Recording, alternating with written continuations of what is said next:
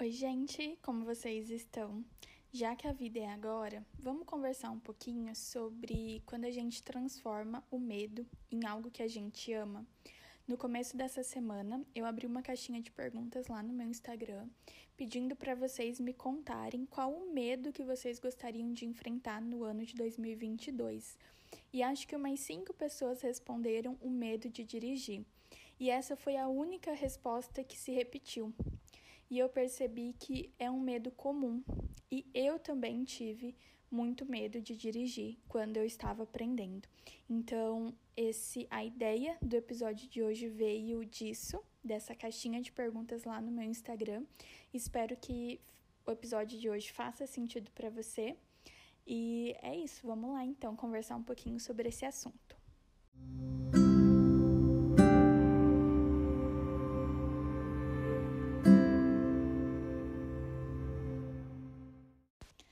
Bom, logo que eu fiz 18 anos, eu quis tirar minha CNH, né, minha carteira de habilitação.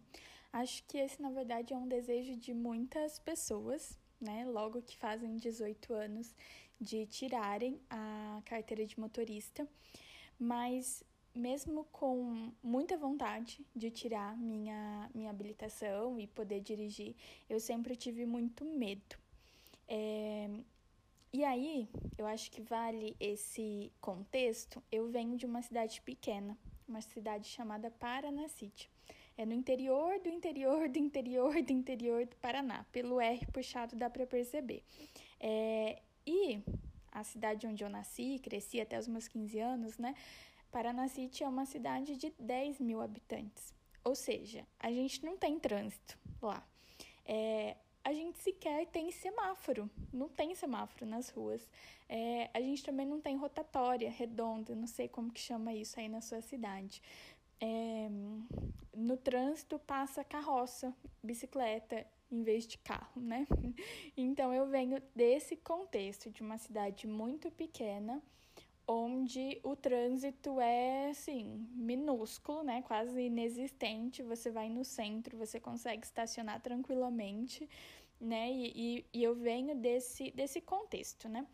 E aí, logo que eu fiz 18 anos, né, eu conversei com meu pai, falei que eu queria tirar minha habilitação e falei que eu queria aprender a dirigir em Paranacite, porque ia ser mais fácil aprender a dirigir em Paranacite e eu imaginava que seria mais fácil tirar, né, passar na prova também lá em Paranacite.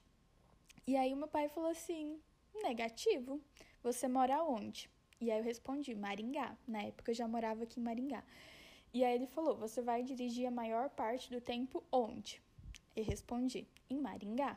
Aí ele falou assim: então você vai tirar sua habilitação em Maringá. Pronto, o primeiro medo nasceu ali.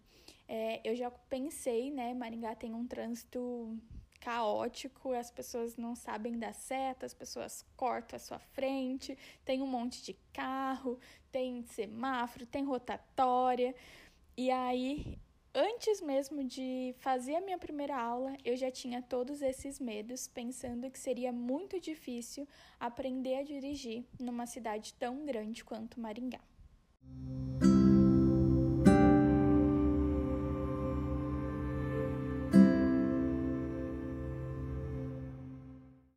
Mas, como eu não tinha muitas opções em relação a fazer em Paranacite, Lá fui eu enfrentar o meu medo de dirigir aqui em Maringá, nessa cidade, com esse trânsito doido. É... Mas, né, na verdade, a gente aprende a fazer, a, a gente aprende a dirigir num bairro menor, né, aqui de Maringá, um bairro que não é tão movimentado, que não tem semáforo. É, a gente não aprende já lá na avenidona, né, num, num trânsito, e aí aquilo foi me deixando mais tranquila de certa forma, né? Era um bairro, claro, que tinha um movimento, mas não tinha um movimento que tem lá no centro. E aí, um dos meus maiores medos, eu acho, era dirigir na Colombo. Para quem não é daqui de Maringá, né? Avenida Colombo é uma avenida que corta praticamente a Maringá inteira. Inclusive, ela virou uma rodovia são quatro pistas de cada lado. O pessoal anda a 60, 70, 80 por hora lá. Agora não mais, porque colocaram radar. É, mas assim, eu pensava, socorro, como dirigir na Colombo com quatro pistas, onde está todo mundo correndo, onde está passando moto, carro, caminhonete, caminhão, vai ser uma loucura, como que eu vou passar e enfim. E aí eu lembro que eu levei isso, né, pra, pra minha terapia, eu falei desse medo pra minha psicóloga, claro, o medo de, de, de dirigir, ele aparecia frequentemente na, na minha terapia. E aí eu lembro que a minha psicóloga que estava me acompanhando na época contou de uma tia dela. Talvez alguns detalhes, alguns detalhes não sejam exatamente dessa forma, né? Porque já faz um tempão que isso aconteceu. Mas eu lembro que ela me contou de uma tia dela que, que ela via que a tia dirigia com tranquilidade na Colombo. A tia dela ia lá a 40 por hora, 50 por hora, bem tranquila na Colombo, todo mundo acelerando, todo mundo correndo e a tia dela bem tranquila. E aí essa essa psicóloga perguntou para a tia, né? Ah, tia, mas a senhora não fica nervosa, né? Como que é dirigir assim?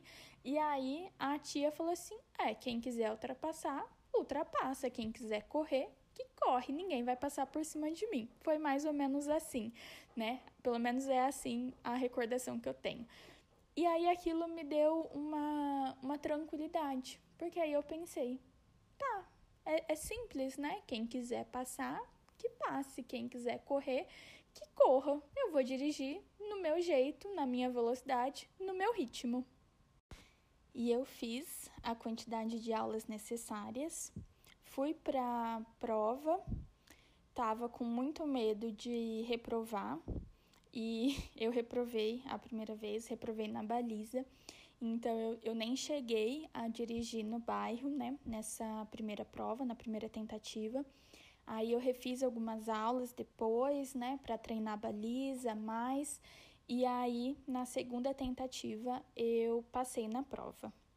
E aí vieram outros desafios, porque aí era dirigir na vida real mesmo, né? Eu acho que quem já fez autoescola sabe que na autoescola é um pouco assim.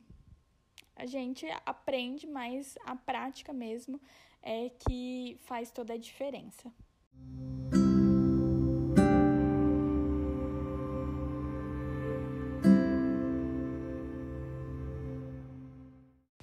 Na segunda tentativa, eu passei na prova. Eu logo que eu né, que eu tirei a habilitação, os meus pais me deram um carro. Então eu, eu tava eu tinha tudo, né? Eu tinha habilitação e eu tinha o carro e eu tinha o medo também. O medo ele não deixou de, de existir.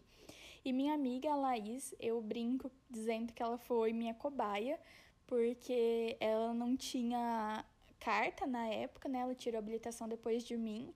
Então eu era assim da nossa do nosso grupinho, eu era a única que tinha carro. E a gente quando precisava ir para os lugares, leia-se, entenda-se esses lugares como congresso, algum evento, a gente acabava indo, né, com o meu carro e, e eu dirigindo. E era um evento, porque eu lembro das histórias e hoje eu acho engraçado, mas naquela época eu queria chorar de desespero. E a Laís, ela conseguia me acalmar, ela conseguia me passar uma tranquilidade de quem nem sabia dirigir. Ela nem sabia o que precisava fazer, mas ela conseguia me passar uma tranquilidade. E eu lembro que eu falava muito assim: é, quando estava chegando, por exemplo, na rotatória, eu falava lá, e se o carro, e se o carro morrer, e se o carro afogar, e se as pessoas começarem a buzinar, e se eu demorar para sair. E eu sempre tinha, né, um problema. E eu lembro que ela sempre me respondia: Ué, se o carro afogar, você liga de novo. Ué, se as pessoas buzinarem, paciência, não vão passar por cima de você. Ué, se afogar, é só ligar de novo o carro. Ah, se não deu não conseguiu estacionar, procura outra vaga. E aí ela sempre tinha uma solução que parecia uma solução muito simples e muito óbvia, mas que para mim parecia um problemão e eu transformava aquilo num bicho de sete cabeças. Outra pessoa que me ajudou muito nesse período e eu considero que foi fundamental quando eu estava aprendendo a, a dirigir é a minha irmã, minha irmã mais velha, a Jéssica. Foi com ela que eu aprendi a fazer rampa, porque eu não tinha aprendido a fazer isso na autoescola, né? E aí, quando eu digo fazer rampa, é sair, né, do carro, sair do carro não, sair com o carro de uma subida sem deixar o carro descer, né? Sem deixar o carro ir para trás. Para mim, na minha concepção, fazer rampa é isso. É você sair, né, numa subida sem deixar o carro ir para trás. E foi com a minha irmã que eu aprendi isso. Eu lembro que ela me levava num bairro, num bairro que tinha, né, uma, uma rua bem íngreme. Claro que a gente fazia isso à noite, quando não tinha movimento. E ela, a gente pegava lá no começo da subida e ela falava: vai, sai, né? Arranca. Aí eu andava um pouquinho e ela já falava: para. Vai de novo. Eu andava um pouquinho e ela falava: para. Aquela subida a gente demorava sei lá quantos minutos para fazer aquela subida. E toda vez que ela falava para, eu tinha uma raiva dela. Mas hoje é, eu sei fazer rampa por conta da minha irmã, graças a ela. E minha irmã me dava um tutorial super descritivo do que eu precisava fazer para sair da rampa, para sair, né, da subida sem deixar o carro descer. E claro que eu tinha também muitos medos e eu falava isso para ela, né? Eu falava, Jé, mas e se eu não conseguir sair e o carro descer tudo? Ah, Jé, mas e se eu não conseguir e o carro descer, bater na árvore, bater em alguém, bater em outro carro, sei lá? E ela falava: "Eu tô com o eu tô com a minha mão no freio de mão. Se acontecer alguma coisa e eu ver que você não vai conseguir parar, eu vou frear com o freio de mão". E aí ela me respondia também já com uma solução da mesma forma que a Laís me respondia e transformava todos aqueles meus medos muito muito grandes em algo simples. Se eu não conseguisse sair com o carro, se eu não conseguisse arrancar, ela frearia com o freio de mão e pronto, estava resolvido.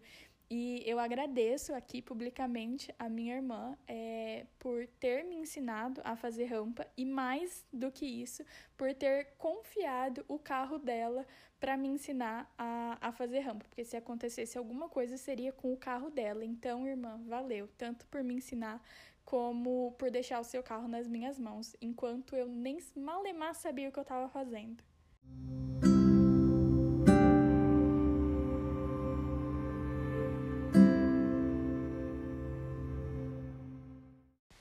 Eu lembro também que quando eu comecei a dirigir na estrada foi assim um outro evento e vários outros medos que vieram, porque quem dirige também sabe que dirigir na cidade é uma coisa e dirigir na estrada é outra completamente diferente.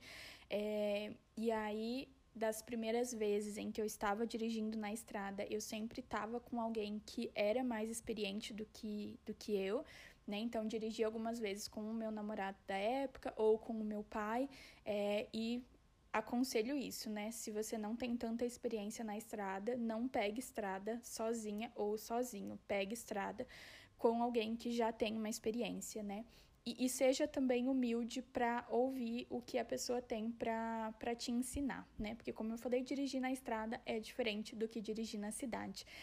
Mas eu lembro que, né, como eu falei, era todo um evento, porque eu não, não podia é, eu não podia dirigir com o rádio ligado porque eu tinha medo de me desconcentrar, ficar prestando atenção na letra da música e não saber o que eu precisava fazer ali com o acelerador, com o freio, com a embreagem, né? Então, dirigi muito tempo na estrada sem ligar o rádio, sem conseguir ligar o rádio por medo de me acabar, acabar me desconcentrando mesmo.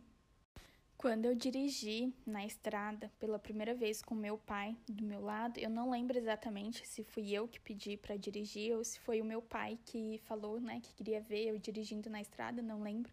Mas eu lembro de uma cena assim clássica que era um, que é o meu pai toda hora ele ficava olhando para o retrovisor. Então eu dirigindo e meu pai toda hora olhando pro retrovisor dele, né, para ver se tinha carro atrás, se estava vindo carro.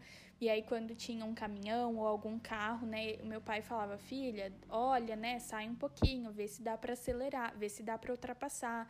E aí meu pai ficava falando todo, né, muito isso. E dava para ver que realmente ele ainda não confiava em mim dirigindo na estrada. Até que teve uma vez que eu estava dirigindo com ele do meu lado, estávamos só nós dois no carro. E aí eu já tinha, né, já tinha dirigido algumas vezes e teve uma hora que eu olhei pro meu pai, ele estava dormindo. E aí eu pensei, bom, acho que passei no teste pro meu pai ter dormido e de alguma forma relaxado comigo no volante. Acho que isso é um sinal que eu tô dirigindo um pouquinho melhor do que eu já, né, estive em outra época. E outro evento foi quando eu peguei a estrada para ir para casa do meu pai sozinha, né? Sem, sem ninguém comigo. É, errei a estrada, tive que voltar, não sabia onde que eu tava, não tinha GPS. É, claro, né? É uma estrada que eu faço, é uma estrada que eu vou, né? É um caminho que, que eu faço desde quando eu tenho uns três anos, mas como era sempre meu pai que dirigia, eu nunca tive a preocupação de olhar né, exatamente qual que era o caminho, mas eu tinha mais ou menos uma ideia. Mas enfim, deu certo. Ah, era, foi também um desafio por ser uma viagem mais longa, né, dá cerca de uns 300 quilômetros, então eu tinha medo também, né, se eu ia conseguir, é, pelo tempo mesmo. É, mas enfim, deu tudo certo, né? Errei o caminho, mas depois me encontrei, cheguei na casa do meu pai e foi também mais um desafio vencido.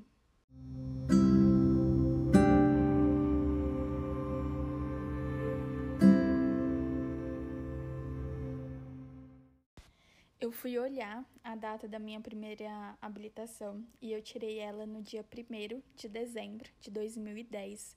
São 11 anos dirigindo, é tempo pra caramba. E hoje eu amo, amo, amo dirigir. E particularmente, né? Particularmente não, modéstia à parte, eu dirijo bem. E claro, né, que não eu não demorei 11 anos para para chegar nesse nível, digamos assim, de dirigir bem, né? Mas claro que a prática de alguma forma, não vou falar que ela leva à perfeição, mas ela te aproxima da perfeição, digamos assim. Hoje eu amo pegar a estrada, é, sozinha principalmente, eu considero que me relaxa, me tranquiliza, é algo terapêutico para mim. Hoje eu consigo dirigir ouvindo música, inclusive ouvindo música alta, dependendo do meu humor. É, eu coloco uma sofrência sertaneja lá bem no alto.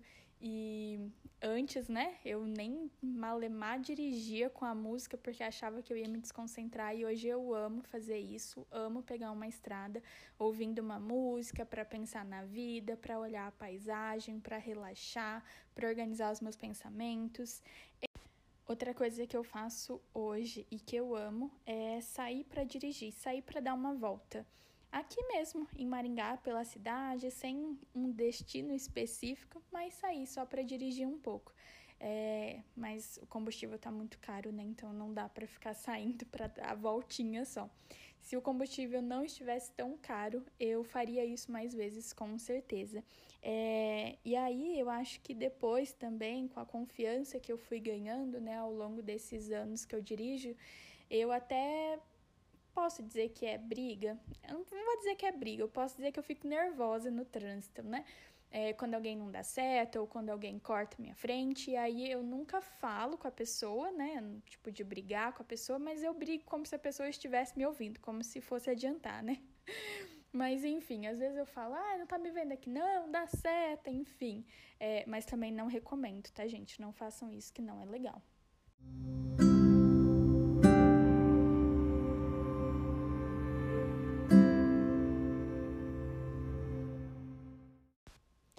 E eu quis compartilhar minha experiência pensando que talvez faça sentido para alguém, eu posso ajudar de alguma forma para, né? Porque eu fui aquela pessoa que já teve muito, muito medo de dirigir e hoje é algo que eu amo e faço assim com muito prazer e é algo que eu gosto muito. E aí, claro, né? Você pode talvez não ter medo de dirigir, talvez esse não seja o seu medo, mas você pode adaptar todo o episódio de hoje pensando no medo que você tem, né? Pensando aí na sua dificuldade. É, e refletindo que se você enfrentar, se você se dedicar, se você é, realmente se propor a vencer mesmo esse medo, né? Você pode transformar esse medo em algo que você ama. Era isso que eu queria compartilhar com vocês. Esse episódio já está enorme. Eu falo pra caramba, né? Quando eu começo, eu desenrolo que não paro mais.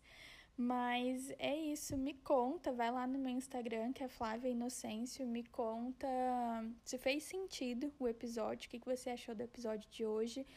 É, e se você conhece alguém que tem esse medo, que tem esse medo específico de dirigir, compartilha também esse episódio com, com a pessoa que talvez ajude, né? A minha experiência pode ajudar essa pessoa de alguma forma.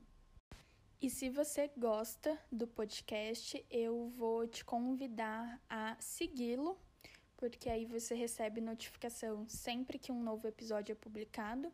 E peço também, te convido a, se fizer sentido para você, dar aí cinco estrelinhas para mim na avaliação do podcast. É isso, nos vemos no próximo episódio. Um beijo, gente!